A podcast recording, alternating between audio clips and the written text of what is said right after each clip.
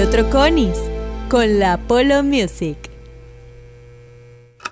Bienvenidos una vez más al podcast Días de Radio. ¿Sí? Soy Polo Troconis. Gracias una vez más por dedicar su tiempo para escuchar los días de radio con la Polo Music. Hoy tenemos un invitado muy especial. Sí, no solamente por su amistad, por su buena energía, por su buena onda, además nos conocemos hace muchos años y él fue el que le puso el nombre a mi programa en Radio Nacional de Venezuela, La tarde y parte de la noche. Boris Felipe nos acompaña hoy. Boris. Hola, ¿cómo están? Gracias, Polo, por, más bien por tomarte tu parte de tu tiempo para conversar, para, para recordar eso que acabas de nombrar nuestra amistad. Eh, y me imagino también para hacer memoria sobre algunas experiencias juntos en radio, eh, que para mí siempre ha sido, siempre fue un medio muy importante, el cual ya no, yo no eh, dejé de estar en ese medio hace muchos años, pero sigue siendo muy, muy especial para mí. Boris, así es, la, el medio radio siempre fue muy especial. Estuviste involucrado con sellos discográficos, con eventos, con Amnistía Internacional. Además estuvimos juntos en varios proyectos. Radio Nacional de Venezuela fue el primero de ellos, junto a Tibisay Hernández. Estuviste también con nosotros en La Mega, fuiste productor de Eli Bravo. Luego estuviste en 92.9, donde eras el gerente con el que yo competía por los ratings. Y, después volvimos a coincidir en la 100.7, la radio del Ateneo de Caracas, donde también formaste parte de ese equipo. Sí, señor. Y a ver, cómo, fue. dime, Y a ver cómo está la memoria, porque hace 28 años, más o menos, en el mes de noviembre, tú tuviste la oportunidad de estar en primera fila en un gran evento, en un gran evento que nos reunió a todos los grupos, a todos los fanáticos de la música hecha en nuestro idioma. El Festival Iberoamericano de Rock 1991, conocido también como Rock Music 91, o el gran concierto en el Autocine del Cafetal. ¿Estuviste allí, Boris?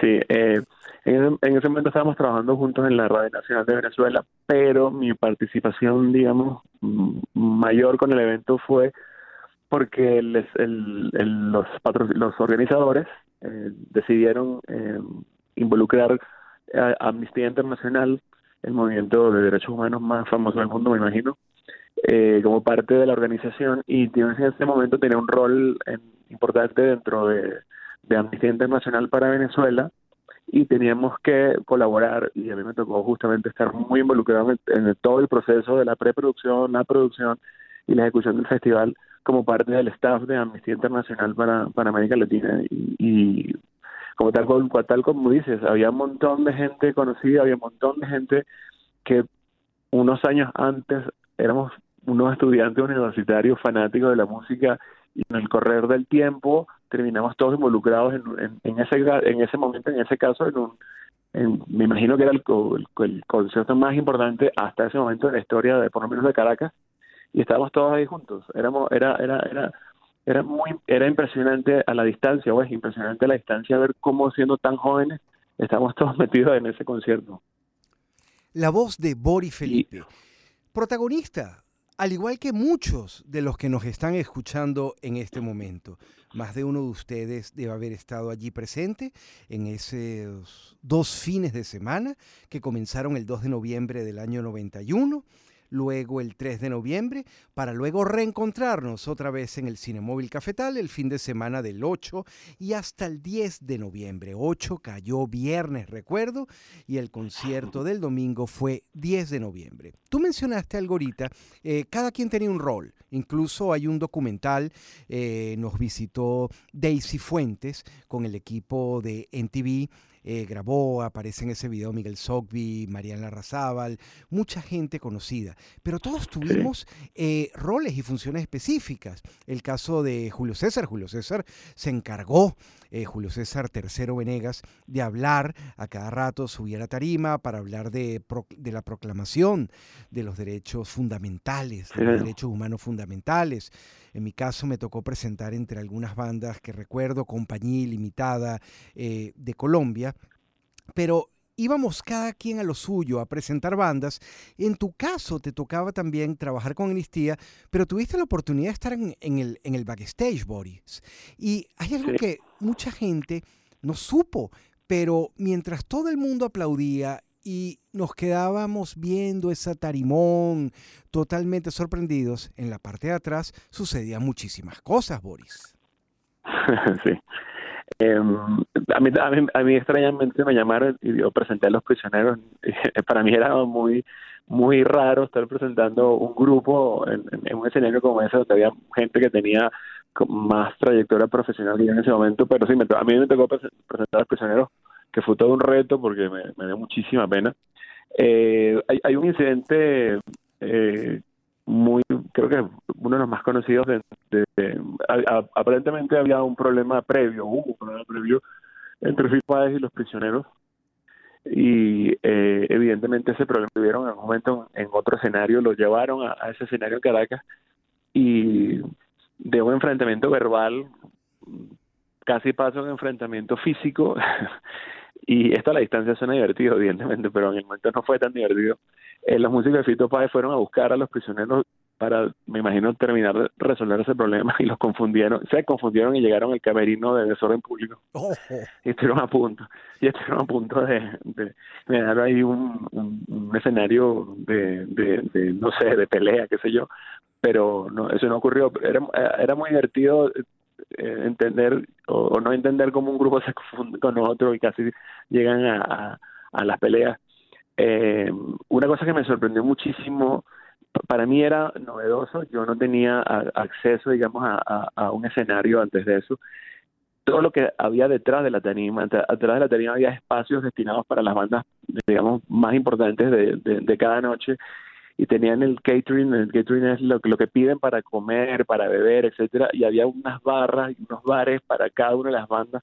Yo no tenía acceso a eso, yo no sabía que eso ocurría, yo era muy joven, yo no sabía que eso pasaba en, la, en, los en los en los en, los en la parte de atrás de las tarimas de los escenarios y por supuesto para mí era natural yo pensé que eso era para todos nosotros y me pasé la primera noche comiendo y bebiendo a, a costa de los artistas del festival hasta que alguien me detuvo me dijo que eso no se hacía, que yo no debía estar haciendo eso, pero para mí era muy novedoso, ¿no? También nos pasaba que eh, nos, sentábamos en cualquier parte del, del, del, de la parte de atrás de la tarima y estaban marcados los los, los, trayectos los trayectos, los caminos que debían caminar cada una de las bandas y sin querer más de una vez estaba atravesado y los artistas eh, recuerdo eh, que, los lobos demoraron en subir la tarima básicamente porque estaba sentado donde no debía estar sentado y no querían pasar por donde yo estaba. Eh, pasaban muchas cosas con Soda Stereo. Eh, la gente que, que estuvo en el último día sabe perfectamente que el, último día el concierto empezó muy tarde porque la noche anterior habían quemado parte de los equipos de, de, de, audio, las cornetas, los parlantes se, quemaron y tuvieron que sustituir, ser sustituidos al al día siguiente, el domingo con lo que el concierto empezó muy tarde, de comenzar muy tarde también terminó muy tarde. Soda tocó, eh, había, cuando Soda Stereo empezó a tocar había luz de noche, y cuando terminó de, perdón, no había luz, era de noche, y cuando terminaron de tocar ya era de día. Recuerdo que hay una canción de Soda que se llama 1990, creo, que en una parte de la canción dice Sale el Sol. No, Sale el Sol, perdón, la canción se llama Sale el Sol. Y en el momento que Gustavo Cerati dijo Sale el Sol, salió el sol. Y eso es una cosa mágica recuerdo gente llorando, recuerdo gente abrazándose porque era como una cosa mágica. Y cuando terminó el concierto, eh, alguien alguien del equipo de Soda tenía un reloj, un reloj de agujas, que se paró justo en ese momento, en el momento que terminó el concierto y Cerati lo enseñaba. Una cosa muy muy muy loca, ¿no? Luego después, imagínate, entonces, 10.000 fanáticos de la música bajando por el por el por el Boulevard del Cafetal, sumándose al tráfico normal del Cafetal un lunes por la mañana. Digamos que esas son las, las cosas más, más, más, más relevantes que, que, o más que recuerdo con más eh, precisión y además toda la experiencia, como te comentaba hace rato, de tener a tanta gente conocida, a tanta gente con la que, tenía, la, que le tenía cariño, gente con la que había estudiado y todos estamos ahí haciendo algo y creo que a partir de ahí, porque lo que pasó en el futuro más cercano con el, con el escenario, la radio, por lo menos en Caracas, eh, fue muy particular porque todos luego esas mismas personas que estábamos ahí trabajando y haciendo cositas pequeñas para, para ese festival, terminamos trabajando en radio terminamos teniendo eh, puestos importantes en radio. Tú tuviste puestos muy importantes en la radio. A mí me tocó por un momento tener algunos eh, algunas responsabilidades importantes en radio. El Lib se terminó con el Librado, que estaba por ahí también, se terminó convirtiendo en, un, en una figura importantísima en la radio. Fernando Cés, que también estuvo con nosotros, también terminó teniendo un rol importante en la radio. Miguel también. Eh, eh, muchísima gente que estaba ahí haciendo cositas pequeñas, eh, disfrutando de su juventud. Terminamos en muy poco tiempo involucrados en el, en el mundo de la radio de una manera profesional, seriamente, digamos. La voz de Boris Felipe, compañero en ese encuentro, amigo además eh, de la vida, que nos llevó de una u otra manera el destino a coincidir en varios medios de comunicación, amigos comunes, respeto y cariño. Y como mencionaba Boris, esos recuerdos del Festival de Rock Iberoamericano, que por eso acudimos para tener, eh, digamos, si lo vemos de esta manera, como un disco duro eh, adicional, bueno, hay que traer otro disco duro de memoria, porque hay unas cosas que a uno se le pasan y uno no tuvo la cobertura total, porque como recuerda Boris, cada quien tenía un rol, cada quien hizo lo suyo. Había unos que estábamos en la tarima, habían otros que estaban en el backstage. Cuando de repente yo bajaba al backstage, tan solo dije, no, yo quiero ver en vivo a los Lobos, por ejemplo, o quiero ver en vivo a la Unión y no quiero estar en backstage. Y me iba hacia el lado del Cinemóvil Cafetal, o lo que cuenta Boris, lo que ocurrió cuando se sube eso de estéreo. Yo recuerdo clarito, yo en ese momento trabajaba también para Caracas 750, estaba en Radio Nacional de Venezuela, pero mi cargo en Caracas 750 era de productor y debía llegar temprano. Y, y yo angustiado porque yo veía que iba saliendo el sol y estaba sonando Cae el Sol del álbum Canción Animal de Soda Stereo y Cerati lo que hacía era Sale el Sol. Y luego esa bajada, esa lluvia de gente, que es lo que recuerdan muchísimas personas, Boris, del Festival Iberoamericano de Rock 1991, organizado por la gente de Toctron en su momento. Eh, backstage, por primera vez, como dices tú, tener acceso además a las bandas que nosotros habíamos colocado, Boris. Bandas que tú habías musicalizado. Habíamos, tú con Tibisay, en, en, esa oficina que recuerdo en la sede Radio Nacional de Venezuela en Chapellín, donde se abrían los discos. y deben haber eh, pautado en algún momento algo de Rata Blanca, alguna canción de Zapato 3 o de Paralamas, y ver tan rápido a esas bandas que de una u otra manera se dieron a conocer en los medios donde nosotros trabajábamos, Boris. Sí, hay una cosa importante que, que, con, el, con el paso del tiempo se convirtió en algo natural escuchar rock en español. Era, es parte de, digamos que es parte de, del, del día a día de cualquier persona hoy que escucha radio o que, o que de alguna manera tenga una afinidad con la música, escuchar rock en español es natural. Prácticamente todos los países tienen, tienen, tienen alguna banda con alguna importancia. Panamá tiene bandas de rock Venezuela, tiene bandas de rock Ecuador, tiene pero estamos hablando en ese momento, era muy probable que esas bandas que están ahí, no sé, 20, 20 no sé cuántas bandas hubo, no recuerdo ya en ese festival, eran probablemente las bandas, la única banda que la gente escuchaba, porque no había muchísimo, no, el rock en español no era parte de la, del, digamos, del gusto común, quitando su estéreo, La Unión, Miguel Ríos, que también estuvo ahí, digamos que no era un gusto, un gusto masificado, masivo, escuchar rock en español.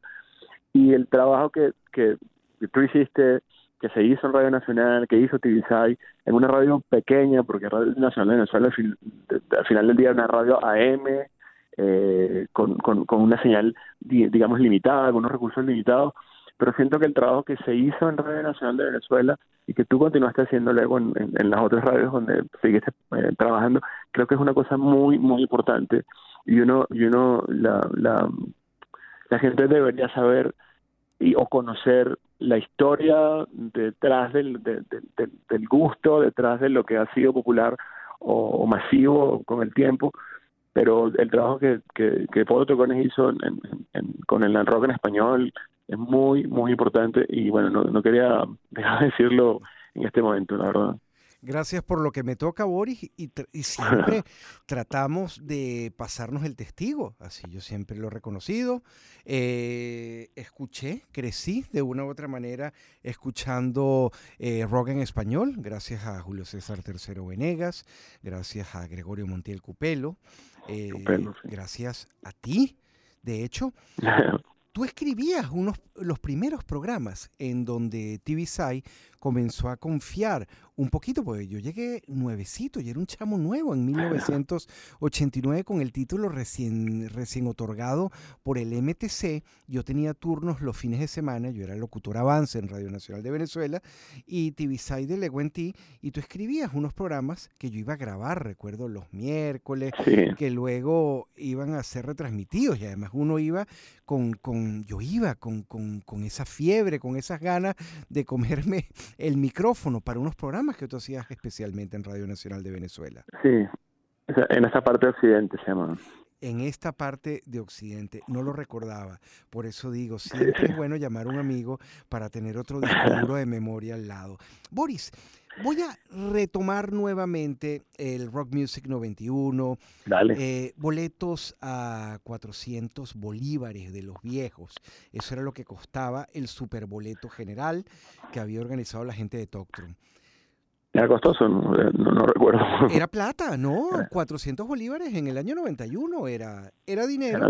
Pero uno podía ahorrar, uno podía inventársela. Si lo sacamos de esta manera, una quincena, en ese momento yo cobraba como locutor en Radio Nacional 2.800 bolívares y este superboleto era de 400. Mm, no, sí podía. Era, pero, pero era dinero, era un cuarto de quincena, pues. Boris, ¿a ti te tocó además trabajar y estar junto a los Rodríguez, porque siempre además uno terminaba haciéndose pana. Ojo, yo arranqué como promotor, pana de último de la fila, de la gente de Duncandú de, 2020, pero tú tienes además cuentos buenísimos con Calamaro y con los Rodríguez. Sí, eh, una, una parte importante que no te había mencionado es que no solo trabajamos, el grupo de Amnistía, éramos dos personas que estábamos involucrados con toda la organización, sino que además nos tocó quedarnos en el mismo tema era la organización incluso nos dio una habitación en el hotel, en el, mismo hotel donde está, en el en el mismo hotel donde estaban todos estábamos nosotros, estábamos, estábamos en el mismo piso, donde estaba Fito Páez y estaba estaba Miguel Ríos y no recuerdo quién más. Ya ya eso era un escenario también, otro escenario distinto y muy loco, ¿no? En un momento cuando llegó la música de Fito Páez, a la mañana siguiente aparecieron unos zapatos en la puerta, en, uno de los pasillos, y esos zapatos nadie los movió, nadie los quitó en los 15 días que estuvieron ahí. Estuvieron para zapatos en un pasillo, nadie los tocaba, la gente del servicio les pasaba por encima, pero no los quitó, no los movían.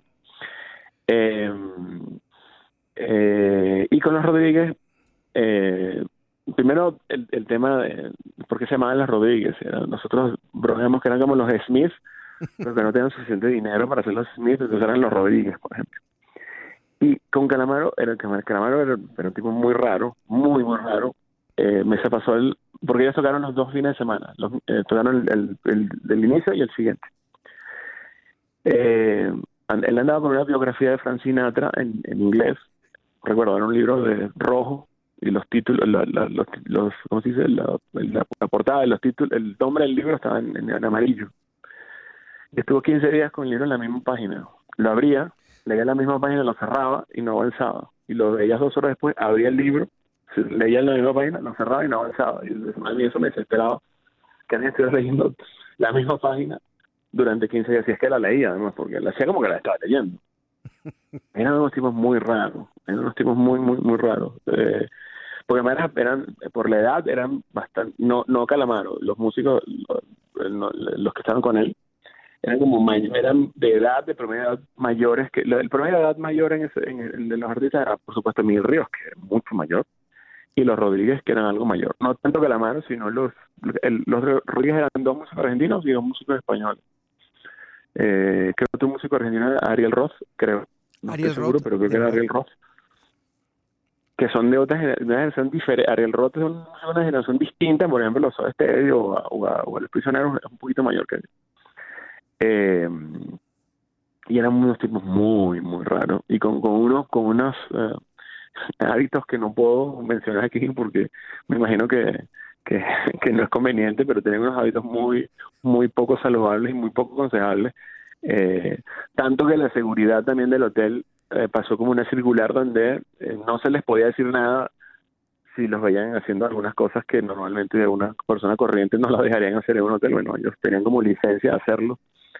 Eh, recuerdo a Charlie, a, el baterista de, de, de, de que tenía que bajar, subir a su habitación y bajar a su habitación con toneladas de, de baquetas para regalarse a la gente, a los muchachos que llegaban, porque le pedían, por alguna razón le pedían baquetas, baquetas de batería, y tenía que subir y bajar, y se las daba, subía y bajaba y se las daba, subía y se las daba, eh, se las daba. Eh, la fascinación de, los músicos argentinos por las arepas. Estaban comiendo arepas todo el, todo, todas las noches, salían a comer arepas. Eh, eh, Miguel Ríos era como una era como un era como un señor mayor que caminaba por ahí este eh, hacía fiestas en su habitación todo el tiempo también eh, pero se notaba que era una persona de, de edad digamos fácilmente le podía llevar 20 años a cualquiera de los otros músicos Claro, Miguel eh, es el gran, el gran May Ríos, eh, digamos, el hermano mayor de todos ellos, con el que todos de una u otra manera eh, le rendían pleitesía, al igual que la participación de los Lobos, que se dejó para, para, para la última fecha que se hizo de este festival de rock iberoamericano. Te voy escuchando, Boris, y me vienen todos esos recuerdos, porque además está ese Cinemóvil Cafetal, que como tal hoy ya no existe en la ciudad de Caracas, el autocine del Cafetal, que además también es una memorabilia para nosotros. Estamos hablando de un evento que ocurrió en noviembre del año de 1991. Y el tema de los roles que cada quien tenía. La gente de seguridad tiene unos cuentos, los que estuvimos en Tarima, los que nos tocó entrevistar, a los que nos tocó grabar. Pero recordé también eso, porque en algún momento habían ciertas ruedas de prensa que ocurrían en el Eurobuilding. Y había esa hermandad que ocurría que además uno terminaba trasladándose del Eurobuilding al Cinemóvil Cafetal, al autocine, en la van con los músicos o de repente te tocaba, porque siempre los dejaban por alguna razón. A uno de los músicos siempre se quedaba y tenía que irse con otra banda. Sí, sí. A me tocó en una, rueda de prensa, un festival, pero me tocó en el en la casa Rómulo Gallego. Era la, era la, era la rueda de prensa de, de Soda Stereo. Y se fue llenando de gente que no era periodista, se fue llenando de público, llenaron todo el edificio, es un edificio, no sé, de cuatro o cinco pisos, no recuerdo. Eh, eh, llenaron el lobby y en el momento los, los, los tres músicos de bueno, tenemos que ir. Los de seguridad creo que estaban abajo tratando de resolver que la gente no accediera. Y de nuevo, mi compañero que, que trabaja en la Amnistía Internacional, mi amigo Nicolás Rocco, eh, que espero que no esté oyendo esto, pero Nicolás debe medir unos 60 o más o menos, eh, nos dice, nos dijeron, bueno, no hay seguridad, ustedes tienen que hacerlo de seguridad. Y Gustavo Cerati, eh, que en paz descanse, bueno, yo le llego, le llegaba como por debajo de la nariz, o sea, esos, los era un tipo bastante alto. Eh, y éramos como sin saber qué teníamos que hacer, los tiramos por las escaleras corriendo y ellos iban muertos de la risa porque entendían que nosotros no éramos seguridad nada, eran un fotógrafo y un periodista corriendo con ellos por una escalera y era fue muy muy divertido, muy divertido ese rol de seguridad alternativa ahí con los westerns. Testimonios de Boris días de locura. no, es que por eso quise llamarte, Boris. Además, tú siempre has tenido una memoria, has tenido muy buenos cuentos con las bandas, bien sea por tu trabajo o por donde, donde te ha colocado el destino en, en algún momento. Así como hablamos del Festival de Rock Iberoamericano y de estos cuentos eh, con los prisioneros que iban, los músicos iban a entrar a un camerino que no debían. Eh, recuerdo uno tuyo también con V40, pero eso sí no fue en el Rock Music 91 tengo con 940, eh, bueno, que eran muy antipáticos, eran súper antipáticos y te cobraban por, por, ellos te decían, por ejemplo, que tenían que, tenías que hacerle tres preguntas o cuatro o dos, la cantidad de preguntas que, que están estipuladas en, el, digamos, en la lista de prensa o la cantidad de fotos y a partir de una pregunta adicional, una foto te empezaban a cobrar. Entonces te decían por favor, este, eh, porque se lo cobraban al manager, entonces el manager te lo cobraba a ti. Entonces tienes que tener muchísimo cuidado de no hacerle una pregunta más o tomar una foto más, de más porque te iban a, te, te, te, te cobraban y eran antipatiquísimos, eran pero muy antipáticos, muy antipáticos, muy, muy. Y a pesar de que son, o eran, los, los, dos cantantes y guitarristas principales, son hermanos, no se hablaban entre ellos. Era muy incómodo. O sea, estar, hacer cosas con, con los era muy, muy incómodo y te incomodaba muchísimo. Recuerdo una vez llamando uh, para entrevistar a Michael Hutchins, el cantante de Inexcess, que estábamos en la Mega, eh, y, y, él falleció, bueno, falleció, se suicidó unos, unas poquitas semanas después. Me acuerdo que no, no, yo no sé cómo será ahora, pero te mandan un número de teléfono y te dicen pregunta por tal persona. Normalmente puede ser el manager, pero en el caso de él tienes que preguntar por Pedro Picapiedra para que entendiera que, no, no podías preguntar, o sea, él no se podía registrar con Michael Hutchins, entonces Pedro Picapiedra, no entendía, pero ¿cómo, cómo que Pedro Picapiedra?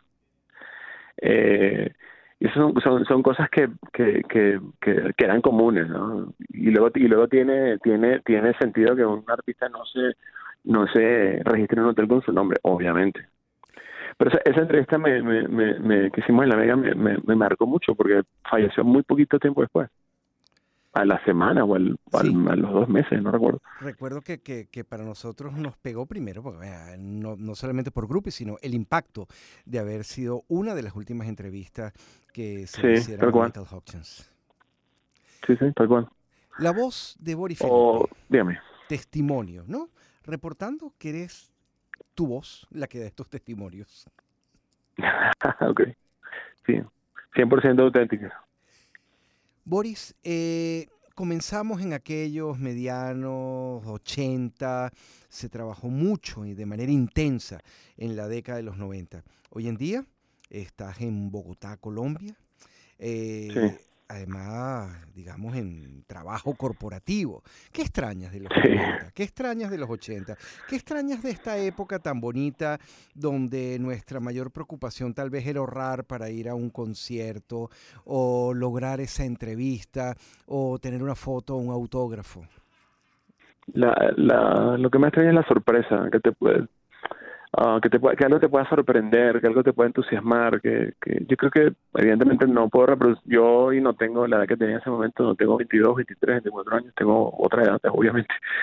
Eh, no, no, no, no, no, yo no puedo pensar o, o, pretender que sé si una persona de esa, de esa edad actualmente se sorprende como nos sorprendíamos nosotros, como descubríamos cosas, como, como te revelaban cosas me hace pensar que el entorno hace que eso sea muy difícil por la cantidad de información, cómo accedes a la información. Cuando hablabas hace rato de del programa de esta parte de Occidente en Radio de Venezuela, que escribía eh, yo una máquina de escribir a naranja, recuerdo, letra por letra, no había computadoras, tenías que poner una hoja de papel y escribirlo, para poder eh, hacer un programa donde ponías un par de canciones de Luis Alberto Spinetta, tenías que leerte el libro de Luis Alberto Spinetta, porque no había forma ni manera que tú supieras que era Luis Alberto Spinetta de otra manera. No había internet, no había una hemeroteca eh, disponible para tener esa información. La, la, radio estaba llena, todas las radios estaban llenas de libros hasta el techo, porque era la única manera. Tu oficina eh, en, en, en, la Mega o en, o en la radio tenía estaba hasta el techo de libros, mi oficina en, la, en radio también estaban hasta, porque tenías que leer una cantidad de información y, y eso te sorprendía, te animaba, te, te, te, te, revelaba cosas y eso es una cosa que extraño ahora. ¿no? Y otra cosa que extraño son las tiendas de discos eh, porque eso, eso, evidentemente ya es una cosa muy, muy rara, ¿no? Y, la, y, y, y cuando digo que te tenías que sorprender, es que tenías que, si comprabas un disco de Soda Stereo, comprabas un disco de UB40, si comprabas un disco de Inexcess o de, o de R.E.M., cualquier cosa, lo, escuchabas completo y cada canción te iba diciendo algo, te iba provocando una emoción, etcétera. Eh, ese acceso a, canciones puntuales como puedes tener hoy por, por Spotify, por, por Apple Music o por lo que sea, es muy útil. Eh, es increíble la, tecnología, soy fan de la tecnología, me parece que vivimos un gran momento en, acceso a información, en acceso a plataformas tecnológicas, sin embargo, eso ha eh, hecho que hay otras experiencias que ya no ocurren. Eh, recuerdo durante muchos años de mi vida ir a los, los sábados para mí era era un ritual ir a una tienda de disco y pasar horas en una tienda de disco eh, escuchando música eh, escuchando a los, a los, a los vendedores ese tipo de experiencias que además te van cultivando esa memoria de la que tú hablas pues yo creo que esa experiencia hoy es muy complicada y en cualquier caso si ocurre bien pero es una cosa que yo extraño las conversaciones yo yo creo que se tenían conversaciones muy largas sobre música, se tenían conversaciones muy largas sobre cosas, sobre eventos culturales, etcétera. Eh, y es una cosa que yo extraño. Y a la distancia ya no vivo en, en, mi país y, evidentemente eso también es un elemento importante, ¿no? Escuchar conversaciones eh, en el acento de tu país, con la voz de tu país, que es muy importante también.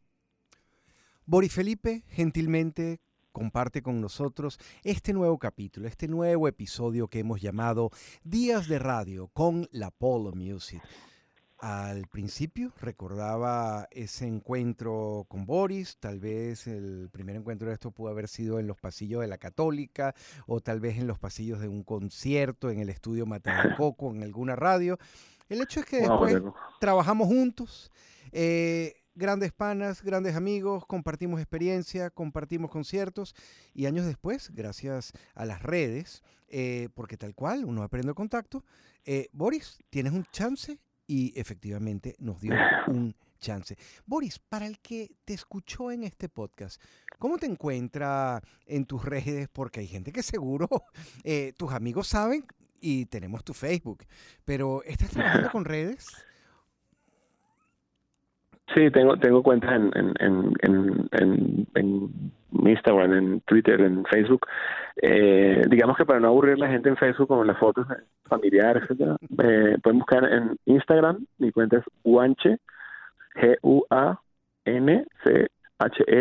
Guanche 68. Y uh, la de Twitter es Boris Felipe. Boris Felipe. Y allí lo van a encontrar. Boris Felipe. Si le quieren hacer más preguntas. Boris. Boris Felipe 68. Boris Felipe 68, la cuenta de Twitter. Boris, un millón de gracias eh, por tu tiempo. Además pasó rapidísimo. sí. De verdad. Hay, hay una cosa importante que, que, que, digamos que para además agradecerte de nuevo esta conversación, porque estas son conversaciones que yo usualmente no tengo. Eh, recordar esos momentos tan, tan importantes. Eh, eh, y tal cual como tú dices, nosotros nos conocimos en la universidad, trabajamos juntos en Radio Nacional, luego nos tocó trabajar en radios distintas eh, y competencia y, y debo, eh, siento la obligación de decir aquí lo difícil que era competir con Polo Trogoni, lo complicado que era difícil lo, competir contra su talento y el talento que él tenía y el talento que el, que el, que, que el Polo conglomeraba, que juntaba eh, y luego sentí el alivio trabajar con él de nuevo y ya tener que competir con él era un alivio, la verdad, porque era difícil.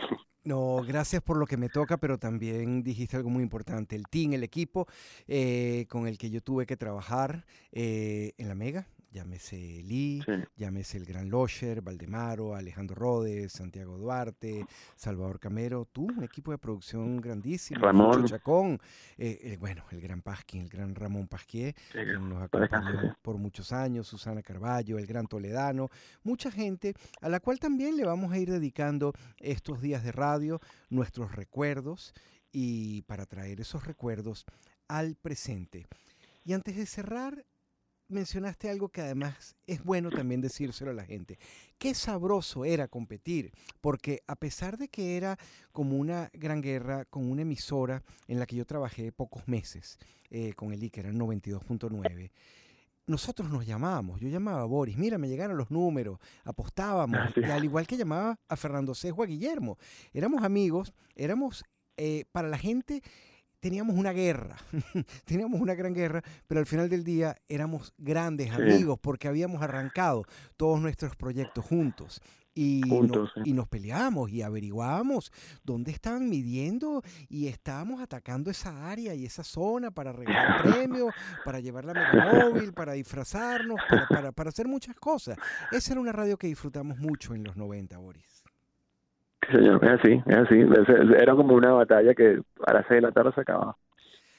Boris, nuevamente, un millón de gracias por tu tiempo, un millón de gracias de verdad.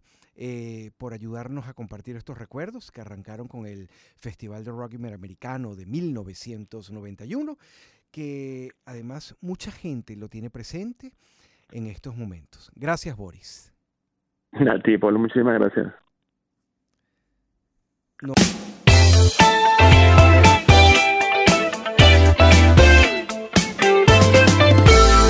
Polo Troconis con la Polo Music.